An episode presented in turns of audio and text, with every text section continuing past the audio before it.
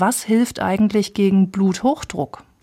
Einiges kann man da machen, äh, Frau Bouvet. Das ist tatsächlich sogar so, dass nicht medikamentöse Verfahren in den offiziellen Empfehlungen ganz stark gelistet sind. Also offizielle Empfehlungen gegen Bluthochdruck. Gewichtsabnahme ist ähm, sehr effektiv. Wer fünf Kilo abnimmt, hat im Schnitt einen um 10 Millimeter Hg niedrigeren systolischen und etwa 5 mm Hg diastolischen Blutdruck. Dann äh, Bewegungstraining ist außerordentlich wirksam auch, wenn es regelmäßig gemacht wird und in der richtigen Intensität.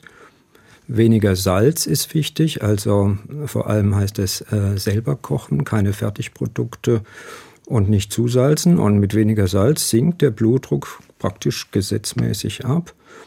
Und dann noch ein sehr wichtiges, allerdings etwas schwieriger umsetzbares Thema ist die Entspannung. Also Entspannungsverfahren sind auch wirksam, vor allem wenn man das in sein tägliches Leben eben so richtig integrieren kann. Ja, das sind so die vier Hauptsäulen.